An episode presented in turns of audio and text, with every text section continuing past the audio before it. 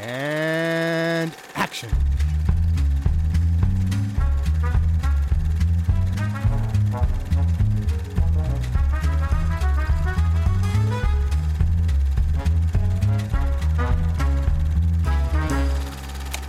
For me, the origin of the aesthetic of something like The Matrix really starts with Blade Runner, which was a very urban, gritty, high contrast, you know, very moody light. Ridley Scott was more interested in this kind of aesthetic that came out of really noir or kind of um, it went through Coppola and the Godfather series, but this idea of this very aggressive, dark aesthetic. And he took it and he applied it to science fiction. And everyone hated Blade Runner when it came out. It was a universally despised movie, except for us.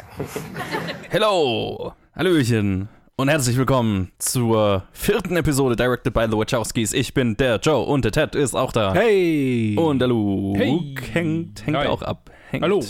Ich hänge. Du hängest. Und äh, wir reden über den dritten Film in der Matrix-Trilogie, inzwischen Quadrologie, aber damals Trilogie aus dem Jahr 2003. Wie der letzte. Uh, krasse Scheiße. Zwei Filme in einem Jahr. Äh, und dieser Film ist, also es sind ja, die beiden Filme sind ja auch so ein bisschen wie ein Film, ne? Also es Mm. kam mir noch mal mehr, als ich den jetzt noch mal geschaut habe. Sind, sind einfach, das ist einfach wie der dritte Akt von einem Film. Ja, es spielen natürlich die ganzen üblichen Verdächtigen mit, mit äh, einer Ausnahme. Mary Alice ist hier mit an Bord als das Orakel, als das Oracle, weil die vorhergehende Schauspielerin leider verstorben war. Ja. Übrigens, was ich auch gerade erst gesehen habe, Mary Alice ist gerade zum Zeitpunkt dieser Aufnahme vor zwei Wochen gestorben. Oh. Oh je. Ja, Oh. im Alter von 85. Rest in Peace. Sehr gute Performance, die haben geliefert. Mhm. Und äh, ja, genau. Ich glaube, es, sind gar nicht mal wirklich äh, so viele neue Leute. Wer, wer, wer ist denn hier neu dabei? Ich glaube, niemand, ne? Die ganzen Ähm, üblichen Verdächtigen. Ich denke glaub schon, ja. Ich glaube, keine, keine Ja. neue Person, ja. Nee, nee, nee, nee. Genau, alles Leute, die der man schon Captain aus da. Ich weiß, äh, wo der, Uh, der hatte vielleicht ja, nur eine der- ganz kleine Rolle im zweiten, aber ich kann mich Stimmt, nicht ja. wirklich an ihn erinnern, ob, ob er im zweiten war oder nicht. Ja, ja, genau. Es ist genau wie, wie Ian Bliss als Bane, der erst in diesem Film dann so richtig zur Geltung kommt. Mhm. Aber ähm, so abhäng, äh, unabhängig davon, ähm, es, es sind die üblichen Verdächtigen. Der Film macht exakt da weiter, wo der letzte Film aufgehört hat. Äh, Neo ist nach seinem Vorfall, wo er in der echten Welt Kräfte gezeigt hat, also auf die auf seine Verbindung zur Source zugreifen konnte, in einem komatösen Zustand, in, einem, in einer Zwischenwelt gefangen zwischen Matrix und echter Welt, in einem Limbo, wenn man so will, und muss daraus befreit werden in, im ersten Teil des Films. Außerdem äh, bohren sich die Maschinen weiter Richtung Sion durch und die Mannschaft dort stellt eine gewaltige Verteidigung auf, die aber zum Scheitern verurteilt ist, was alle wissen. Und dann im Laufe des Films muss äh, oder, oder entdeckt Neo, lernt er von sich selbst, I guess. Ähm, naja, nee, vom Oracle hauptsächlich, aber auch mit viel Überlegung, dass seine Aufgabe es sein muss, zur Source der Matrix zu gelangen, zur Source der Maschinenwelt, um dort so ein bisschen Doctor Strange-mäßig mit dem Maschinengott zu bargainen. Mit auch einem großen Gesicht mitten im Nirgendwo. Kam mir erst jetzt, dass Doctor Strange so ein bisschen das ist. Das ist das Finale von Doctor Strange, so ein bisschen das. Hm. Nur halt in witzig. Das stimmt, ja. Also ein, ein Charakter, der sich aufopfert, äh, die Welt zu retten mit, gegen ein riesiges Gesicht, ja. äh, indem er einen Handel schließt. So, genau. Und am Ende trifft Neo mit den Maschinen die Vereinbarung. Er killt Smith, der als Virus inzwischen die gesamte Welt im Prinzip übernommen hat und äh, droht zu zerstören, also die gesamte Matrix. Uh, Und dafür, wenn er diesen Virus beendet, wird die Matrix nicht abgeschafft, aber den Bewohnern der Matrix wird zumindest gesagt, dass sie in einer virtuellen Welt leben und die Freiheit gegeben, sich dafür oder dagegen zu entscheiden. Mhm. Und das beendet den Krieg zwischen Menschen und Maschinen.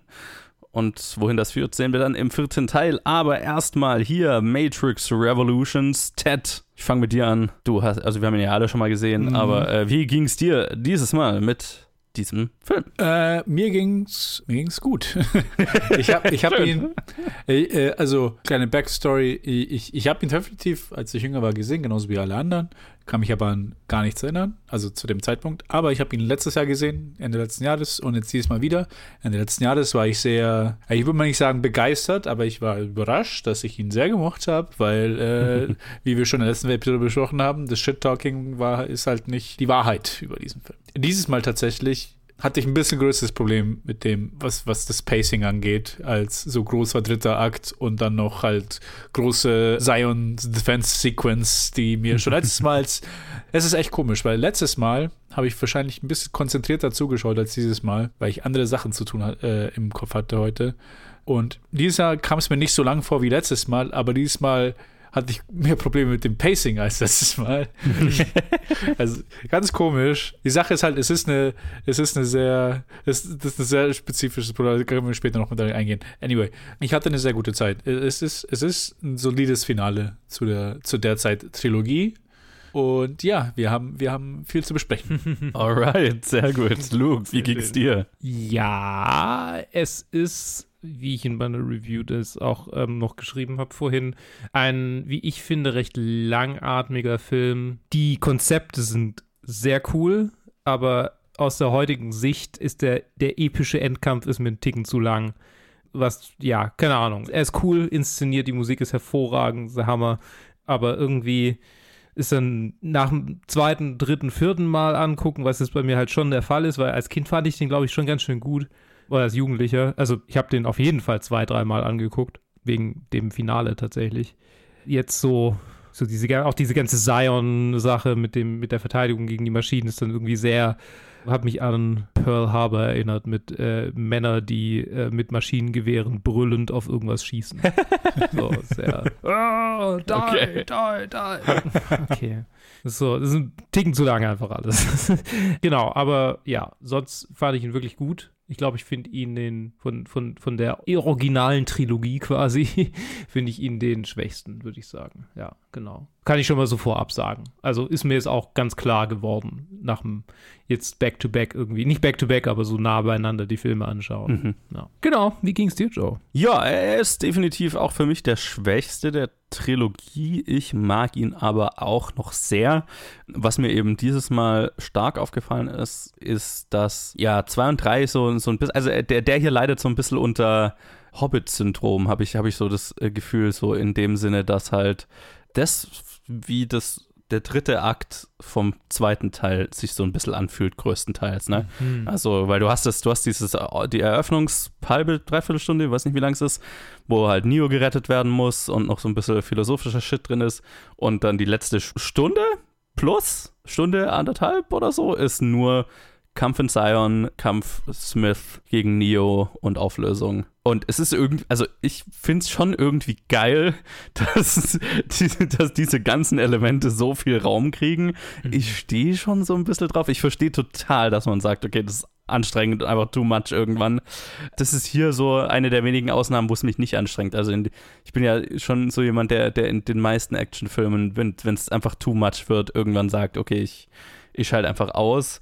Ich glaube, bei mir, warum das bei mir bei dem Film jetzt weniger passiert, ist einfach, weil ich die Drüberness, die absolute Inszenierung, wenn man es so nennen kann. So, okay, so, okay, die haben einfach, die durften einfach alles machen, was sie wollten. Die haben alles in diesen Film gepackt und jeder Shot, der irgendwie noch reingefallen ist und jeder Moment und alles ist groß und gewaltig und und hat trotzdem halt noch Gewicht, ne? Also gibt ja auch Beispiele, wo alles groß und gewaltig ist und nichts hat Gewicht. Ja. Batman wie Superman zum Beispiel so fällt so ein bisschen in diese K Kategorie für mich, den ich dann eben anstrengend finde. Und hier ist es halt so, okay, das philosophische, emotionale Unterbau ist immer noch stark genug, dass es mich jetzt nicht so wirklich anstrengt. Aber ich kann es total verstehen, wenn es das tut.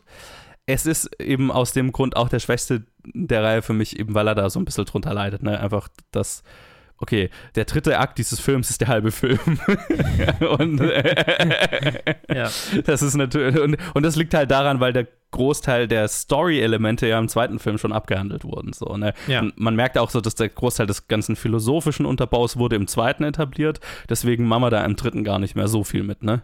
Also das wird nur weitergeführt, aber da kommen keine großartigen neuen Elemente dazu. Ne? Wir haben den Merovingian nochmal, der wieder wegen Cause and Effect und so weiter nochmal was redet Und das äh, auch so der freie Wille gegen Determinismus zieht sich durch, bis Neo Smith am Ende auf die Frage, warum er denn bis ans Ende weiterkämpft, antwortet, Because I choose to. Und dann hat der Film seine philosophische These deutlich untermauert und Smith kriegt in die Fresse und wir feiern alle, weil wir freien Willen haben. So. Aber es ist immer noch sehr erfolgreich, auch wenn es Ja. in dem Film jetzt nicht großartig weiter, weitergeführt wird. Und was ich sehr, sehr, sehr, sehr mag, was ich als Kind definitiv nicht so sehr mochte, einfach weil, habe ich ja in in den letzten zwei, glaube ich, schon mal gesagt, ich als Kind schon so, hä, die, am Ende haben sie die Matrix ja gar nicht besiegt, hä?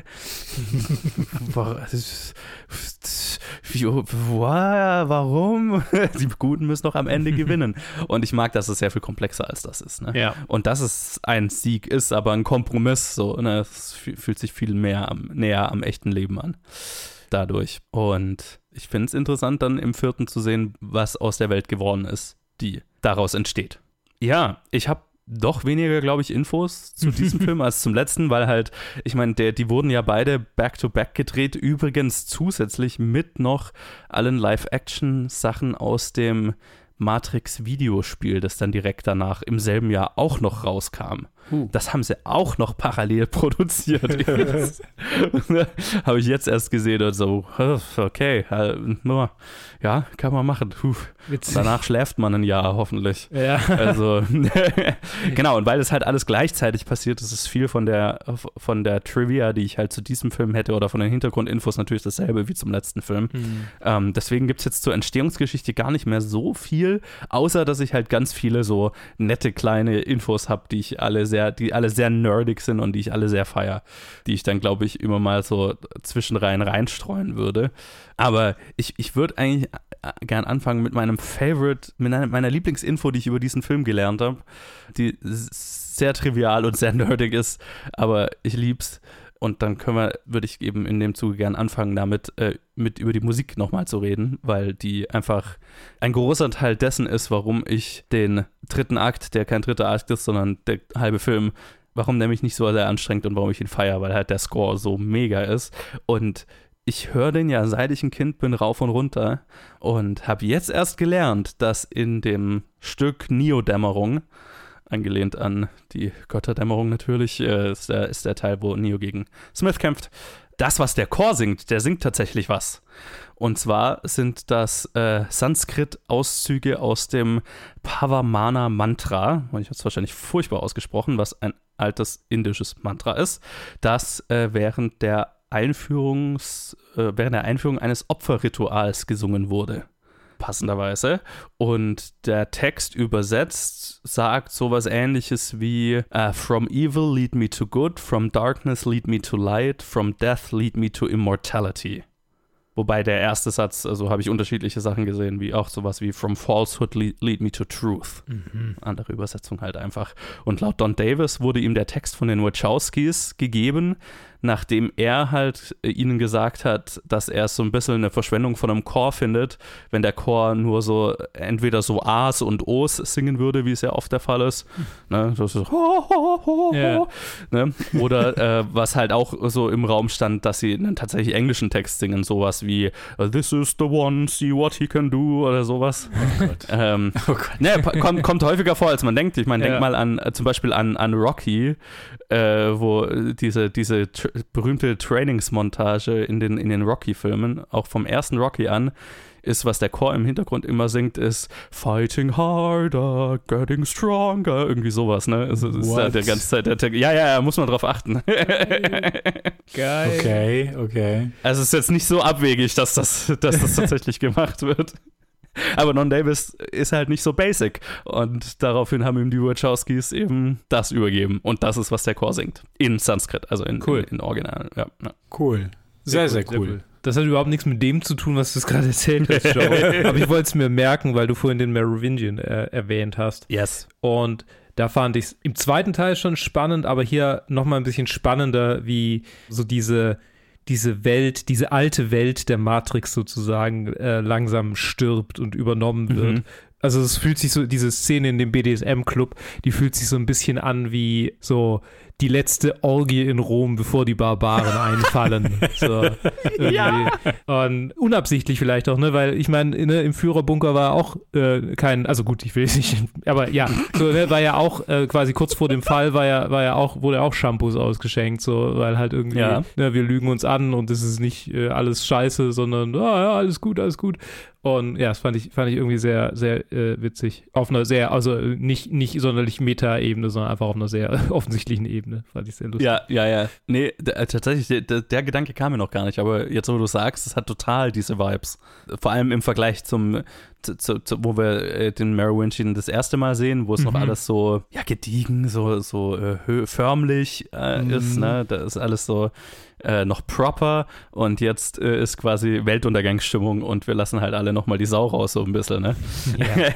Übrigens, auch ein Trivia-Punkt dazu, diese äh, ganzen Besucher in dem BDSM-Club waren ein einfach alles größtenteils Leute aus der lokalen Sydneyer BDSM-Szene, die auch größtenteils oder nahezu alle ihre eigenen BDSM-Outfits anhatten, weil die das Costume Department gar nicht die Kohle hatte, jetzt so viele so hochwertige BDSM-Outfits zu kaufen. Mm, Und deswegen ist da quasi die, ja. einfach die lokale BDSM-Szene aufgetaucht mit ihren Outfits. Stelle ich, mir, stell ich mir sehr teuer vor, tatsächlich, ja. Ja, ja halt die richtig guten, ne? die hätten halt nicht so richtig hochwertige kaufen können. Und äh, ja, die haben halt alle, hatten Bock mitzumachen, also sind sie alle da aufgetaucht mit ihrem eigenen Shit. Ja. Ja, sehr geil. ja, fand ich sehr lustig. Und vor allem, das, unter, das unterstreicht halt nochmal diesen, okay, wir Party vor dem Ende. Weil es halt auch alles authentisch wirkt. Ja, genau, das war, sorry, das war,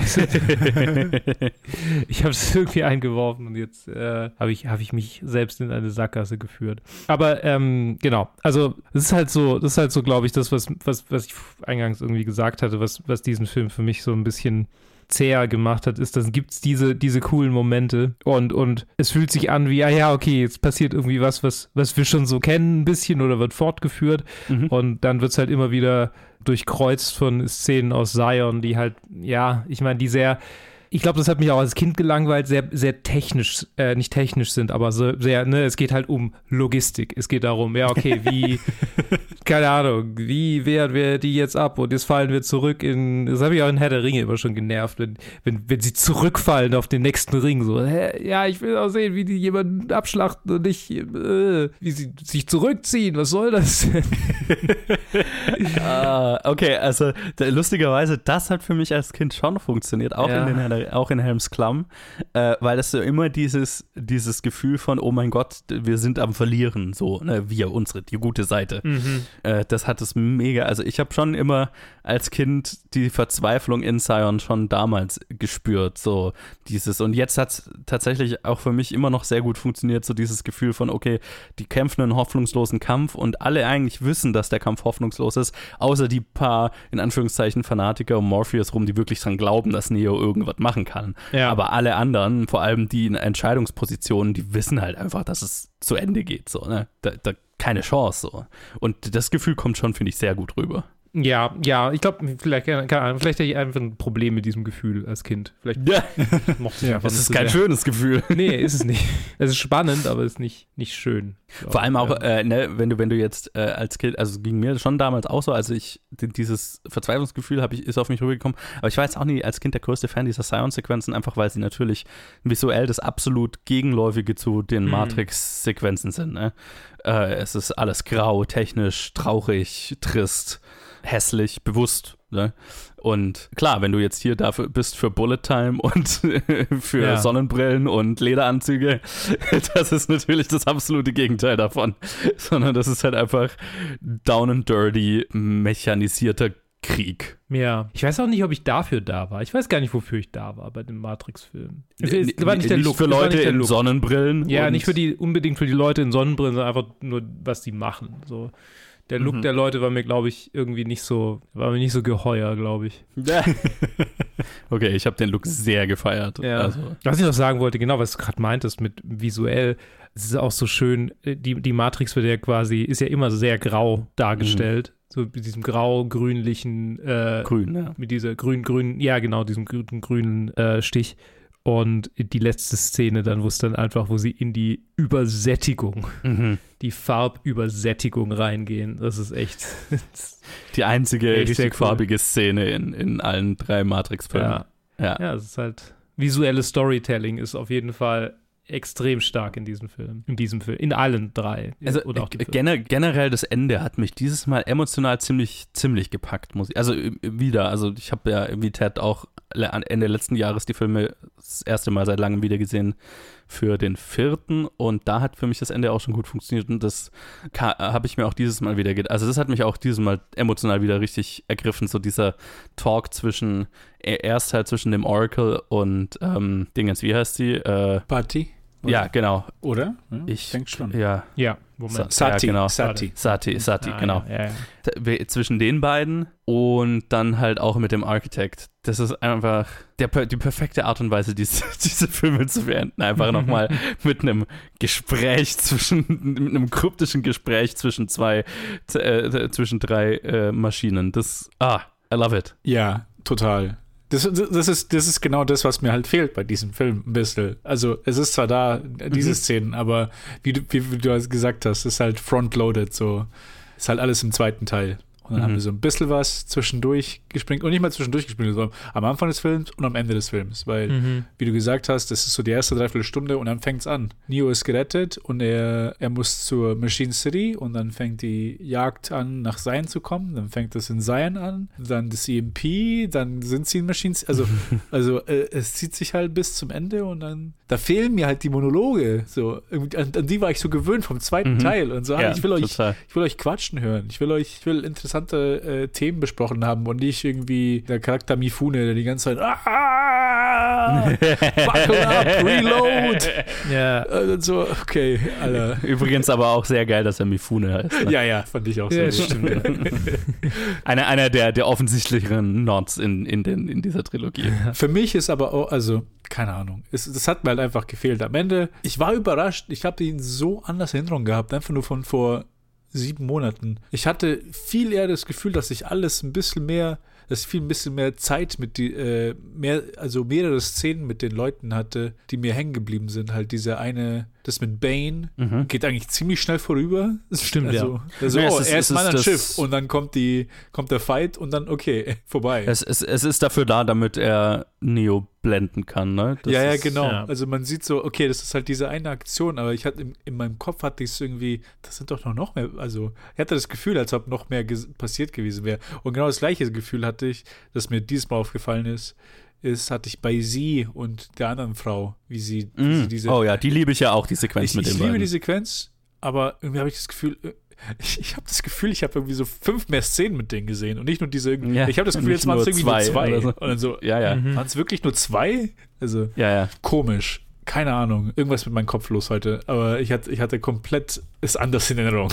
Ne, aber es ging mir schon auch so. Aber hast du letztes Mal die direkt hintereinander angeschaut, zwei und drei? I- Ja, also. Ja, weil ich nämlich auch. Ich, ich hatte es auch deutlich mehr balancierter in Erinnerung. Einfach weil ich. also jetzt war eine ja, Woche ja. dazwischen so, ne? Das ist nochmal ein Unterschied. Deswegen, ich, ich hatte auch nicht mehr so in Erinnerung. Ich wusste schon, dass es sehr uneben ist, so vom. Okay, das ganze Geballer und so weiter ist halt die Hälfte des Films. Aber ja, ich hatte es schon mehr auch in Erinnerung, dass wir so die kleinen Stories innerhalb des Geballers, die mir auch alle gut gefallen, ne? Du hast den, Ja, ja, den genau. Neofanatischen Jungen, der da seinen, seinen Anteil tun kann und das ist ein geiler Moment, wo er dann das Tor richtig geöffnet kriegt, zusammen mit sie, ja, zu, zu, be- äh, beide zusammen. Und genauso eben die beiden Frauen, die dann das, den Bohrer zu Fall bringen. Ja. Ja, das sind eigentlich, das sind die zwei kleinen Stories. In Zion, innerhalb des ja. In Zion, oder? Ich überlege gerade, ob es noch was anderes gibt. Halt ich glaub Mifune. nicht, ne? Ja, ja, gut, aber der ist ja keine kleine Story, der ist ja immer da.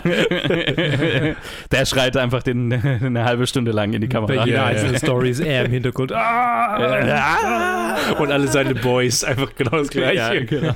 Fairerweise, er kann sehr gut schreien. Ja, Ja, du. ich mein, Sehr intens. Nee, du hast, du hast total recht. Irgendwie in Retrospekt, die beiden Filme näher aneinander zu gucken, gibt es viel, also den kleinen Sachen gibt es irgendwie viel mehr Gewicht, weil so hast Ja. du halt, halt wirklich einfach nur so, okay, ich habe halt halbe Stunde Intro, zwei Stunden Climax und dann Mhm. verliert sich das irgendwie. Und deswegen, ich glaube, ich, ich hatte auch mal irgendwie vor den Aufnahmen mal gesagt, ah ja, und nehmen wir irgendwie den zweiten und dritten zusammen auf, weil, weil das für mich also für mich ist es wirklich so eine, keine Ahnung, so eine Kill Bill-Situation. So, ah, okay. Ist es auch, ich, ja. Also einfach, es ist ein Film, aber halt Ja. irgendwie halt, irgendwo wurde halt gecuttet. Es fühlt sich auch, finde ich, total so an am Ende vom zweiten. Ja, ja. Das halt so ein bisschen, fast schon arbiträr fühlt sich an. Also, oder so halt wie das Ende von einer Episode Es ist, es ist halt Fernsehserie. total, So, ah, jetzt kommt der Abspann, aber dann geht's gleich weiter. es ist total eine, wie heißt es nochmal? Eine Intermission. mhm, mhm. G- Genau an so einer Stelle würde eine Intermission kommen. Also an so einer ein bisschen, bisschen mit ein bisschen, bisschen traurig, ein bisschen mehr Gewicht und dann Mhm. nicht um die jetzt irgendwie von Qualität zu, äh, zu vergleichen, weil da haben wir drüber noch geredet. Bei Once Upon a Time in America ist ja auch so. Mhm. Ah, okay, da war es eine, eine sehr trau. Es war die Intermission bei einem Downer. Ja. Ah, Okay, und hier, hier, also quasi in dem Sinn war es hier, würde es hier genauso passen und dann geht es halt wieder weiter. Tja, hätte man jetzt äh, Matrix 2 und 3 zu einem Film gemacht, dann wäre er quasi so lange wie Once Upon a Time in America und äh, ja, Ja. würde, würde auch funktionieren. Also, weil dann fällt natürlich, also dann wäre natürlich das, der dritte Akt mit dem ganzen Geballer immer noch, ne, hätte, hätte immer noch mehr Raum, als er wahrscheinlich braucht, aber ähm, es wird nicht mehr so negativ auffallen, weil halt du nicht einen eigenen Film schaust, wo die Hälfte des Films Ja, ja, Geballer oder ist. halt mehr als die, es ist halt nicht 70 Prozent vom Film. Es ist halt Ja, ja, nur genau, 30 Prozent vom Film oder so. Richtig, Ja. richtig, ja. Ja. Und natürlich, was, was halt den zweiten nicht so uneben erscheinen lässt oder wa- was ihn nicht so uneben macht, ist halt, dass du auch ständig die Location wechselst, ähm, Mhm, ja. woanders hingehst, dann ist ein kleiner Fight zwischendrin. Das, das wird die ganze Zeit unterbrochen durch neue Orte, neue äh, Sachen, die wir machen. Und der hier ist halt, okay, wir haben einen 30-Minuten-Block nur Sion und dann haben wir einen 30-Minuten-Block nur Neo und Smith und davor sind mal so ist so eine Dreiviertelstunde, Stunde lang, machen wir so ein paar kleine Stationen durch, wie Ja, den, ja. das Limbo und den Merovingian. Und das war so ein bisschen, ja, durch Neobis äh, sehr, sehr geiler Shiprun da durch das äh, nach Sion, den ich übrigens auch sehr feier. Ja, das sind so die, die kleinen Stationen, die wir da durchmachen. Und den Kampf gegen Bane noch so, ne? Mhm. Aber, aber das ist so die erste Hälfte des Films und die zweite Hälfte ist zwei gigantische Actionsequenzen. ja. Stimmt. Und äh, ja, ja, das, was du jetzt gerade gemeint hast, mit, äh, wenn wir, wenn wir jetzt irgendwie Zion mit der äh, Highway-Sequence vergleichen, wo Mhm. halt dann, dass sich immer, es ist so dynamisch, es verändert sich immer ein bisschen was und dann kommt noch, weit, noch was dazu, noch was dazu und es, äh, äh, es nimmt immer irgendwie neu Fahrt auf. Mhm. Und bei Zion ist halt das Problem, dass anstatt es quasi an einer Gruppe entlang zu machen, da wo, äh, um das immer zu verändern, wird es halt gelöst im, okay, wir cutten halt zwischen, zwischen unseren vier Stationen. Einmal zum Schiff, das gerade wegfliegt, einmal irgendwie zum Commander, der so sagt, hey, increase the numbers, was auch immer, close the gate, open the gate und dann halt einmal Mifune, ah, und einmal die zwei Frauen. Und anstatt halt, dass eine Situation irgendwie dynamisch äh, sich verändert, ist halt, okay, man, wir wechseln halt immer so an guten Zeitpunkten zwischen diesen vier äh, Stationen. Und ja, deswegen fühlt es sich halt auch ein bisschen länger an, als dann im Vergleich die Highway-Sequence, obwohl sie wahrscheinlich ähnliche Länge haben. Ja, aber beziehungsweise halt wie eine dieser Sequenzen, ne? Also die Highway-Sequenz wird so lang sein, also die wird auch eine halbe Stunde, 20 Minuten, eine halbe Stunde sein oder Ja, so, denke ja. ich mal. Aber ja, nee, es stimmt absolut. Die visuelle Variable, Variabilität ist höher. So, mal gesagt. Ja, so, ja, ne? ja. Und du hast natürlich, also worauf wir ja jetzt irgendwie alle so ein bisschen gestanden haben, so dieses, diese Unterbrechungen, wo wir einfach lange Philosophie-Gespräche führen, die du hier halt natürlich nicht hast. Die hast du hier zweimal, wobei eins auch wieder nur mit dem Merovingian ist und so ein bisschen eine Wiederholung von dem Gespräch, das wir schon mit ihm geführt haben. Also wie ich ja schon gemeint habe, für, da kam jetzt nichts Neues groß dazu.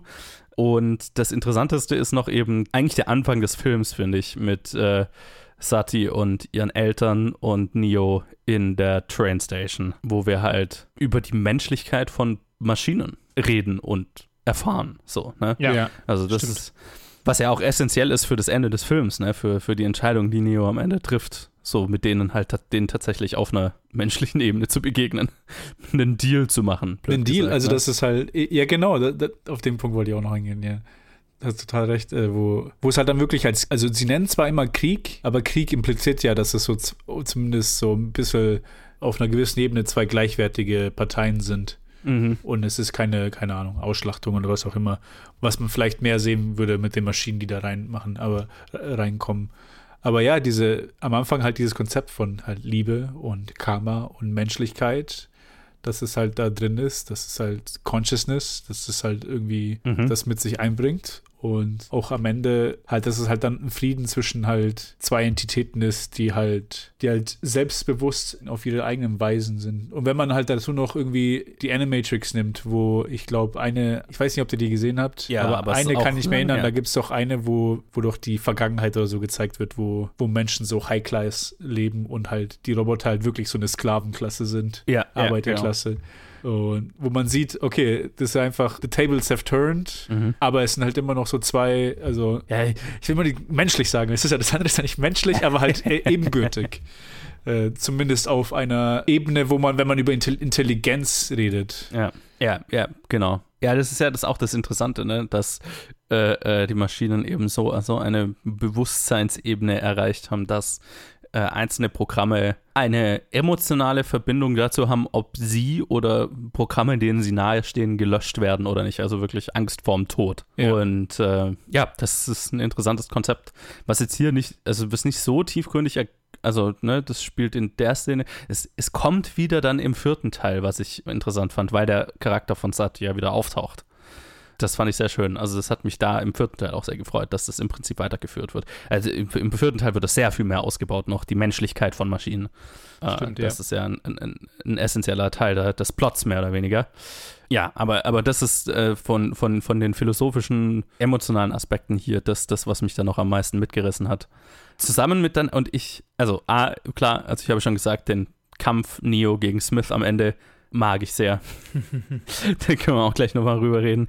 Aber ähm, ich, ich liebe auch einfach Neos Ankunft in der Machine City und seine, sein Gespräch mit dem übrigens ja auch offizieller Charaktertitel Deus Ex Machina, ähm, der Maschinengott. äh, was übrigens, das habe ich jetzt gar nicht in meine Notes reingeschrieben, aber das Gesicht basiert auf ne, dem Babyfoto von dem Neffen der Wachowskis oder so, der neu geboren war. Also es ist Okay. das Gesicht eines Neugeborenen. Ja, ich habe vorhin geschaut, also du, hast, du, hast ja, du hast ja gesagt, okay, was für neue Schauspieler gibt es da? Und dann habe ich so durch Mhm. Letterboxd geguckt und ich so, Henry Blazing Game, Deus Ex Ma welcher Charakter hieß Deus Ex Machina? Und schaue ich, schau ich da so, oh, ah, der Schauspieler hat überhaupt kein Foto.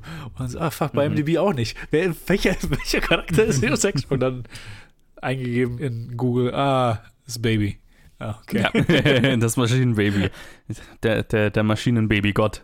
Äh, was ich eine mega, also jetzt einfach nur auf einer rein visuellen Ebene, alles, was in Machine City stattfindet, holy fuck, mein Steampunk, I don't know, Sci-Fi-Liebhaberherz schlägt einfach bei jedem einzelnen Shot dort höher. Und auch das Design von dem Viech und wenn dann die Tentakeln rauskommen, um Neo einen Zugang zur Matrix zu geben, damit er gegen Smith kämpfen kann. Oh, das ist einfach so, es schaut so gut aus. ja. Ja. Ich wollte, das wollte ich auch sagen, wenn ich, wenn ich den Kampf irgendwie Smith-Neo vergleiche mit den äh, Burly Brawl, äh, klar, ist jetzt nicht auf einmal tausende äh, Smiths gegen, gegen Neo, aber der sah schon irgendwie deutlich besser aus. Mhm. Ich glaube, es profitiert ganz klar davon, dass es halt ein Chara zwei, Char also, äh, Ja. zwei einzelne Charaktere sind. Und er schaut deutlich besser aus. Ja. Und mega Trivia-Punkt, den ich gelesen habe. Der Regen in dieser Ga Kampfszene ist größtenteils winzige Lines Matrix-Code. Nicht mal tatsächliche Tropfen, sondern winzige Lines Code, die darunter fallen. Was mir noch nie aufgefallen nee, ist. Nee, das wollte ich gerade googeln. man kann es wohl auch nur so richtig, man kann es auch wohl nur auf einem großen Bildschirm halt wirklich Mhm. erkennen. Also es sind schon auch Regentropfen dabei, aber halt ganz viel davon ist bewusst von, von der VFX-Abteilung noch einfach runterfallende Lines-Code gemacht worden, einfach um zu visualisieren, dass die Matrix am Auseinanderfallen ist. Geile Ziemlich Idee. cool. Wobei ich sagen muss, ähm, ich habe den Regen in der Szene tatsächlich immer irgendwie so undeutlich in Erinnerung. Also vielleicht sieht man es schon so ein bisschen, aber halt es, es wirkt quasi so dadurch ein bisschen verwaschener oder halt irgendwie. Das ist jetzt so die Frage, ne, hast du DVDs Ja, gesehen stimmt zum schon. Beispiel? Da wirst du es auf keinen Fall erkennen, weil in SD-Qualität wird das nicht auffallen zum Beispiel.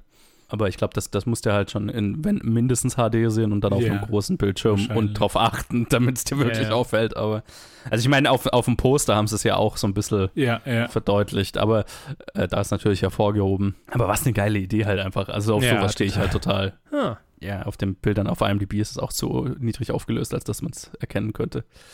Ja, also ähm, übrigens auch Hugo Weavings Performance in diesem letzten Kampf. Er hat, oh, er ist ja eh einer meiner Favorites in dieser gesamten Trilogie, aber Ja. er hat so viel Spaß, einfach so drüber zu sein und so diese, wo, wo er dann Neo so plattgehauen hat, ne, und er da in einem Krater liegt und er dann versucht wieder aufzustehen und er dann so, er macht in, in Hugo Weaving macht so viele Acting Choices in dieser, in diese, in, in diesem Moment, die so ungewöhnlich sind, aber so gut für seinen Charakter einfach und seine, seine Ausdrucksweise so, ne? so, so einfach, ich, ich kann es in meinem Kopf hören, ich könnte es wahrscheinlich nicht nachmachen, aber so dieses Why, Mr. Anderson, why? What do you fight for? Is it loyalty? Could it be love?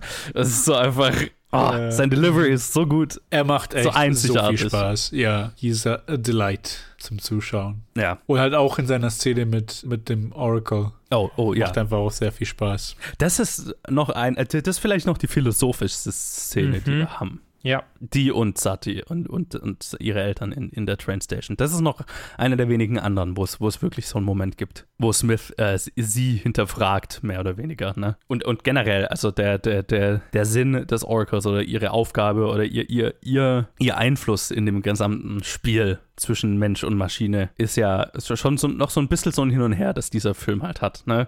Ja. was hinterfragt wird auch von, von mehreren Charakteren im Film ja auch. Also Neo ist ja auch so. Beziehungsweise Neo redet ja gar nicht mit ihr. Sind äh, äh, hier Morpheus. Und es ist auch das erste Mal, dass wir sehen, dass Morpheus wirklich sie kritisiert oder Zweifel hat oder, oder halt, ne? Also, dass sein Glaube so Risse, Risse bekommt, mehr oder weniger, wo ja. er mit ihr ja, spricht. doch, Neo, Neo hat ja auch eine Szene mit ihr. Kurz bevor. Ah, ja, natürlich. Kurz bevor halt äh, Smith kommt. Ja, ja, ja, genau. Wo ja. sie ihm das rote Leckerli, der Red Candy, geben will. Und dann sagt er endlich: Nein. Yes. I don't, I don't trust you. Choice. Ja. Ich weiß jetzt, wer du bist. ja, genau. Ja, sie ist, sie ist ein sehr, sehr cooler Charakter einfach. Nee, also das ist auch so, so ein starker Punkt, auch an dem dritten Film, ist einfach, wie viel impliziert wird an so an, an History für diese, für diese Charaktere. Mhm. So, oh mein Gott, ich will einfach in das Matrix-Universum einsteigen. Aber es ist halt alles nur okay. Auch am Anfang des Filmes, äh, wo Seraph der Wingless und Angel Without Wings genannt wird, Mhm. da ich mir auch so, okay, what? Ja. Was hat das jetzt mit irgendwas zu tun? Das machen die Filme, finde ich, generell richtig gut. Einfach äh, Mythologie anzudeuten und nur zu erklären, wenn es absolut essentiell ist. Und alles andere ist angedeutet und deutet auf eine größere Welt hin, die, wo, wo man dann Bock hat, sie zu explorieren. Aber Es, es ist unglaublich, wie Ja. ein paar Lines einfach so viel Arbeit machen und das so viel äh, reicher machen. das ist auch total, was mich als Kind an diesen Filmen so gehypt hat, ne? Warum ich die rauf und runter geschaut habe, warum wir Kurzfilme gemacht haben, wo wir das nachgespielt haben. Weil es halt so, weil du das Gefühl hattest, da ist eine, eine riesige Welt, die, die total spannend ist und die du als Kind nicht so wirklich verstehst. Aber das ist auch irgendwie das Coole dran, weil es fühlt sich erwachsen an, dann das zu spielen. So, Ja. ne? Also das, das erinnere ich, ich erinnere mich auch total an das Gefühl einfach, sich so äh, einfach zu wissen, ich verstehe nicht so ganz, was da passiert, aber es ist cool. Ja, ich weiß nicht, ob es mich angesprochen hat, aber, aber es, ich, ich wusste, ich habe immer so irgendwie gewusst, da gibt es noch diese anderen Sachen, irgendwie dieses Spiel, aber dieses Spiel konnte ich nicht spielen. Es gab Matrix Online auch irgendwie, äh, ne? Gab so Mhm, zwei oder drei Spiele, ja. Also Path of Ja. Neo. Da hatte ich halt irgendwie keinen und Zugang dann- dazu und dann dachte ich immer, ja, das wird Ja. bestimmt da drin erklärt und war dann auch immer ein bisschen sauer, dass man quasi so, da muss man ja die ganze Lore aus dem Spiel draus ziehen, aber wahrscheinlich hätte es da gar nicht so arg viel mehr Lore Ich mein- gegeben. Na, doch schon. Die Spiele sind Canon und die Wachowskis haben auch offiziell nach dem dritten Film gesagt, okay, sie, sie geben jetzt quasi die Lore an die Gamer weiter. Ah. Also ne, die, die führen das im Prinzip weiter. Und äh, Path of Neo ist ja das Spiel, was direkt im Anschluss weitergeht. Das hat ja Lore. In, zum Beispiel wird in dem Spiel Morpheus umgebracht und Ah. das ist Canon. Alright. Weswegen Ja, ja. auch nicht im neuen Film, also ne, der, im neuen Film keine Rolle spielt Verstehe, und so. verstehe. Deswegen war er nicht im vierten. Ja, jetzt, jetzt, Ja. Ah, jetzt Ja, check ich's. ich, hab, ich hatte mich gewundert, jetzt hätte ich die Spiele spielen müssen. Ja, total. Müsste man jetzt, äh, ist so halb habe ich ja Bock, das mir zu installieren und einfach zu spielen. Aber es ist wahrscheinlich furchtbar mit der Anfang 2000er Ja, Steuerung und Einfach Grafik. nur aber, irgendwo ein YouTube-Video finden, was einfach den Plot durchgeht. ja, genau, so ein Ja. Let's Play Speedrun oder sowas. Ja, ja genau. Einfach Speedrun. So, okay, was sind die wichtigen Punkte, die ich, die ich sehen muss? Ich meine, sie haben ja richtige Szenen dafür also gedreht und die Sprecher sind auch alle da. Und also, ja, das sind schon aufwendig produzierte Videospiele, die Canon sind. Ja. Und halt Animatrix, ne? Das ist, das ist so das, was auch. Übrigens kam auch 2003 raus, ne? Einfach also, pff, Bombardierung an, an Matrix. Können wir gleich beim, beim Einspielergebnis drüber reden, ob das schlau war. Was ja auch alles Canon ist. Also die Animatrix, das, das müsste ich mir jetzt auch nochmal anschauen, tatsächlich. Das äh, würde mich jetzt auch nochmal interessieren, weil das ist auch ewig her. Wir haben das mal, Colin und ich, ganz, ganz, ganz früher in den Anfängen des Podcasts hatten wir das mal als Challenge und da haben wir es besprochen damals. Aber seitdem habe ich es nicht mehr gesehen. Das ist bestimmt auch irgendwie vier, vier fünf Jahre her. Ich hatte es mir die ganze Zeit vorgenommen. Also vor dem zweiten wollte ich es mir anschauen, dann wollte ich es mir jetzt Ja. den zweiten und den dritten anschauen, aber ich habe es einfach zeitlich nicht geschafft. Aber Ja, ich, hatte, ich hatte total Bock, das mir äh, anzuschauen. Ja, also in meiner Erinnerung ist es auf jeden Fall sehr cool. Ja, ich, ich, ich stelle mir so ein bisschen vor wie eine Love, Death and Robots, so episodisch. Ja, total. Aber ich habe keine Ahnung, ich habe es nie gesehen. Also auch nie gesehen, ja. Ja, ja, Es, im es, ist, es ist wie Love. Death and Robots. Ja, es sind unterschiedliche Animationsstile, es sind Kurzgeschichten, die halt unterschiedliche Infos noch Ja, die, ja. die Welt ein paar, erweitern. ein paar Also sind Backstory, ein paar sind Ja. einfach nur Konzepte Witzig. oder ja. Äh, Eine Sache, die ich zum Beispiel, an die ich mich nicht mehr erinnert habe, die ich jetzt in den Trivia gelesen habe, ist, dass zum Beispiel in einer der Animatrix-Episoden revealed wird, dass die Machine City, da hat tatsächlich einen Namen und die heißt Zero One und sie ist äh, geografisch in Saudi-Arabien in der Rub al-Charli-Wüste. Ha. Aha. Ja. Soll das vielleicht eine Aussage sein über äh, die arabischen Staaten als die neue technologische bla bla bla? Ich, Who dafür knows? müsste ich mir jetzt irgendwie die Episode nochmal anschauen, wie das da in der Episode geframed ist. Pff, Who knows? 2003, pff, weiß ich nicht, ob das das Framing Ja. wäre. So, Wahrscheinlich nicht. Oh ja, fuck. so zwei, Jahre nach, zwei Jahre nach 9-11, I don't know. Übrigens, noch zu den zu der Scion-Verteidigung von dies, diese Max-Suits, die die da anhaben, ne? Einer davon wurde tatsächlich, also die haben einen richtig gebaut. Oh, Und das Ding hat wohl zwei Tonnen gewogen und war halt aus, auseinandernehmbar. Also konnten Einzelteile abgebaut werden, um es besser transportieren zu können. Und wenn man nur einen Arm gedreht hat oder so, dann ne, konnte nur der Arm bewegt werden und so. Aber wir haben einen gebaut. Cool. Ja, ich frage mich, was sie danach so damit gemacht haben. cool. Ist so einfach diese Entscheidung ist so ähnlich. Das ist so diese kleine Version von einfach wir bauen einen ganzen Highway für, für diese Ja. Also was, ja, wir bauen das einfach. Wir haben die Kohle, wieso nicht? Why not? Ja. Äh, Total. Es ist auch so, also das ist echt so eins der frühen Beispiele, wie halt so ein Avengers Endgame und Infinity War, wo so ein Studio halt einfach, okay, wir, wir machen jetzt den Geldhahn auf und lernen einfach Unsummen in dieses Bad und hoffen, dass was dabei rauskommt. Und äh, weil ich meine, der Film hat ja auch irgendwie ein Budget, also der letzte, die haben ja zusammen so an die 300 Millionen gekostet, die zwei Filme. Und ähm, ja, dann parallel dazu noch ein Videospiel, das sie ja produziert haben und die Animatrix, die parallel gemacht wurde. Also, was das gekostet haben muss. ab. So nice. So Ja. nice. Das waren noch die guten alten Zeiten des Studiosystems. Wo man einen Hit macht und auf einmal wird einfach gesplusht und jetzt mittlerweile ist es halt nur noch Disney, die, die, die halt zehn Jahre lang vorausplanen, wo, wo wie viel ausgegeben wird. Ja, und, und Warner Bros. plant gar nichts. Ja, genau. Sache. ist einfach so Vibes. Okay, Ezra Miller macht Scheiße, okay. Canceln wir halt Flash auch noch. Also, was ja nur eventuell ist. Steht doch nicht Das ist sicher. jetzt äh, so uralt, uralt News, wenn, wenn ihr das hier hört. Aber ne, also, ja, das, das ist ja das Krasse. Flash wird ja nicht gecancelt mit dem problematischsten Typ aller Zeiten Ja, in der genau. Hauptrolle. Aber Batgirl ist mit einer, also was halt eine, eine Latino-Hauptdarstellerin hätte und so weiter, was es so ein richtig, also groundbreaking wäre, den haben sie geaxt. Ja, ja. Prioritäten sind klar. ja. Anyway. Ich wollte die ganze Zeit irgendwie, ich habe, ich habe, ich hatte ja schon, ich weiß nicht, ob ich den letztes Mal erwähnt habe oder bei Matrix oder davor schon irgendwie, als wir bei Top 52 über Matrix geredet haben. Es gibt ja ein Video auf YouTube, so ein Video-Essay, was so eine gute ein, ein Dreiviertel Stunden lang ist. Das heißt, The Matrix Sequel, Sequels are good actually. Mhm. Und äh, wo äh, zwei Transfrauen quasi die Filme analysieren. Und ich wollte die ganze Zeit irgendwie was dazu einbringen, aber die Sache ist halt, es ist echt wert, sich das anzuschauen in meiner, äh, in, Absolut. na, in meiner Meinung. Und plus, es ist halt sehr übergreifend über die ganze Trilogie, deswegen ich kann jetzt nicht irgendwie einen Punkt bringen, der jetzt irgendwie sehr treffend ist, jetzt nur für den dritten Teil. Ich wollte nur mal die Empfehlung nochmal rausgehauen haben äh, auf dem Channel, äh, wie heißt er? Sophie from Mars. Mhm. The Matrix Ja, Sequels genau. are actually good. Auch ein gutes Video, das ich auch empfehlen kann, das so ein bisschen mehr noch basic ist, ist äh, ja, ich weiß gar nicht mehr, wie das ist, äh, äh, so, so ein Therapist, der mit seinem Kumpel äh, eben über diese ganzen philosophischen Grundlagen und, und äh, Oh. psychologischen Aspekte der Trilogie Hm. reden. Das ist auch interessant. Ich weiß Hört aber gar nicht mehr, wie es heißt. Ja. Ich glaube irgendwie Cinema Therapist oder sowas. Das sind zwei sehr, sehr gute, ein Essay und ein Diskussionsvideo. ja. Ein, ein, ein, ein Quote habe ich gefunden vom Kameramann Bill Pope, der ja auch die zwei Filme noch gedreht hat, das ich sehr lustig fand, weil anscheinend hatten die Wachowskis zwischen dem ersten Film und, dem, und den anderen zwei ein, ein Stanley Kubrick Buch gelesen. Our favorite. Und ja, ja, unser Favorite, ne? Das, pass auf, das, äh, das äh, lieben wir ihn gleich mehr.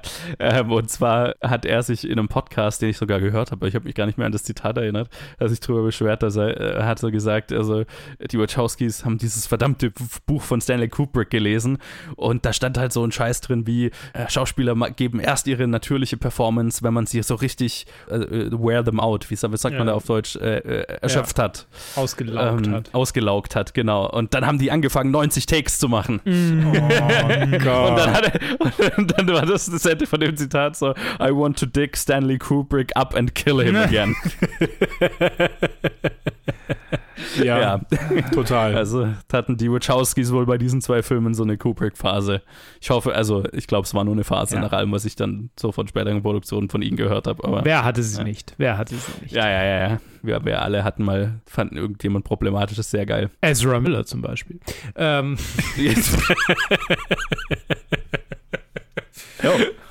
um mal wieder zurück zu den Circle zu schließen.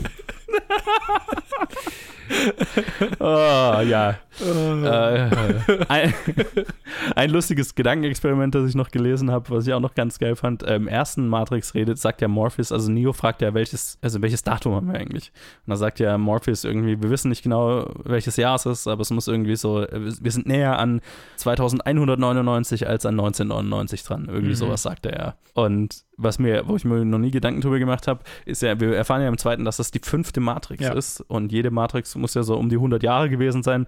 Also müssten wir eher so Richtung 2500, 2550 oder sowas uns bewegen. Was ich sehr interessant fand. Yes, yes, yes. Ja, der Film hatte, als er rauskam, als er released wurde, den weitesten Release aller Zeiten, weil er in 108 Territorien weltweit zeitgleich in die Kinos kam. Und zwar wortwörtlich zeitgleich. Der Film startete um 6 Uhr in der Früh in Los Angeles, was um 9 Uhr in New York war, um 14 Uhr in London, um 17 Uhr in Moskau, um 23 Uhr in Tokio und um 1 Uhr morgens am nächsten Tag in Sydney. Also auf die Minute weltweit zum selben Zeitpunkt lief dieser Film in den Kinos an. In 108 Territorien. Witzig. Nice. Weltrekord damals. Ich weiß nicht, ob der inzwischen Hm, gebrochen wurde. Keine Ahnung. Irgendwelche, irgendwelche Marvel-Penner. Ja, wahrscheinlich. Irgendein Avengers-Film, der in 112 Territorien lief oder so. Wahrscheinlich, ja.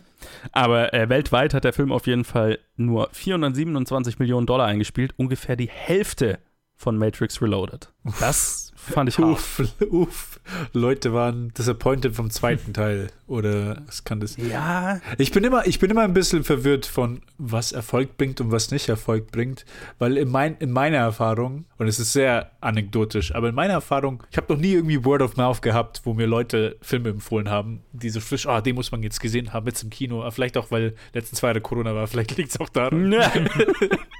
Aber so, es muss doch irgendwie am zweiten gelegen sein, dass halt die meisten von vornherein gesagt haben, ja, nee, den dritten schaue ich mir gar nicht erst an, obwohl der zweite doch so tight. Ah, ist. also, hm, ja, ich, es hat wahrscheinlich mehrere Faktoren. ja, Ich, wahrscheinlich. ich glaube tatsächlich auch, dass es nicht von der Hand zu weisen ist, ob es, äh, also die Theorie, die, die ich habe, dass es wahrscheinlich nicht so schlau ist, zwei Filme im selben Jahr rauszubringen, zusätzlich noch ein Videospiel, zusätzlich noch eine Animatrix. ah, Ich glaube, ja. das, ist- das führt halt auch einfach zu so einer Übermatrixisierung. Ja. Was, was Ja, war. also wie es ja mir mit den Superheldenfilmen auch oft so geht, ne? So es ist einfach zu viel auf einmal, es ist einfach zu viel. So. Wie, wie ist es nochmal? Ist nicht irgendwo, äh, ist nicht irgendwie der, der Durchschnitt, dass der Deutsche einmal im Jahr ins Kino geht oder so? Und wenn man halt Reloaded gesehen hat, dann sieht man halt, dann sieht man halt und Ja. Schnitt, Schnitt den dritten, den zweiten nicht mehr. Ja. Ja, oder verpasst den oder denkt sich, naja, den kann ich mir dann auch auf DVD kaufen. Also ich Ja. glaube, der Durchschnittsdeutsche habe ich irgendwie vor Jahren mal so eine Statistik gesehen, kauft irgendwie 1,4 Tickets im Jahr oder sowas. Irgendwas irgendwo um den Dreh. Ja.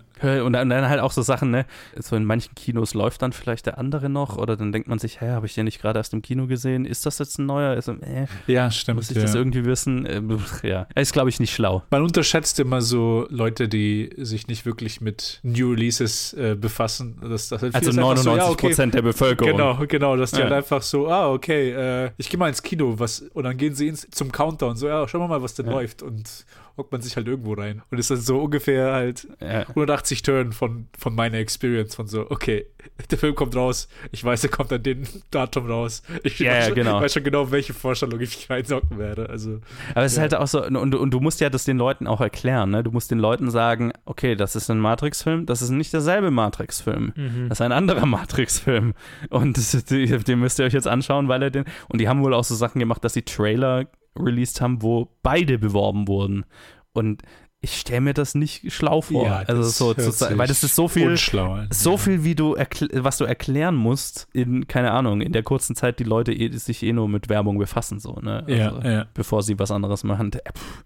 Also, ja, ich glaube, da ist es einfach schlau, mal mindestens ein, ein Jahr dazwischen zu haben, wo man dann sagen kann, okay, jetzt war einfach ganz viel anderes und wenn jetzt ein Trailer für einen, wie bei Avengers Endgame oder so, für einen neuen Avengers kommt, dann ist das, dann kriegen das auch wieder alle mit, weil es jetzt lang genug nichts war. So, Ja. ne? Ja. Plus, es war noch dasselbe Jahr, wo der dritte Herr der Ringe rauskam. Also, ja, genau, der dritte. wenn Herr man der nur Ringe. einmal ins Kino geht, dann wurde dann schon, waren schon Entscheidungen getroffen. Junge, Junge, Junge. Also, ja, ja, ist halt hart. Also, genau, das sind wahrscheinlich ganz viele Und Kill Faktoren, Bill. aber natürlich Kill Bill war ja auch dasselbe Ja. Jahr. krasses Jahr. Also, Ja, ja. Und der Fluch der Karibik, der erste. Ah, das, also das ist echt ein krasses holy Jahr. fuck. Findet Nemo, ja, ja, ja, ja. Krass. Ein großes, großes Jahr. Ah, The Room. ja. Well, wichtig, wichtig. Der hat bestimmt, der hat bestimmt Matrix Geld aus der Tasche gezogen. garantiert. Garantiert. Er ist, er ist was, was 2003 bei Letterboxd, was Film Popularity angeht, ist er nur zwei Plätze unter äh, Matrix Evolutions. Ja, verständlich. Verständlich. Ist äh, auch auf meinem Ranking ungefähr so.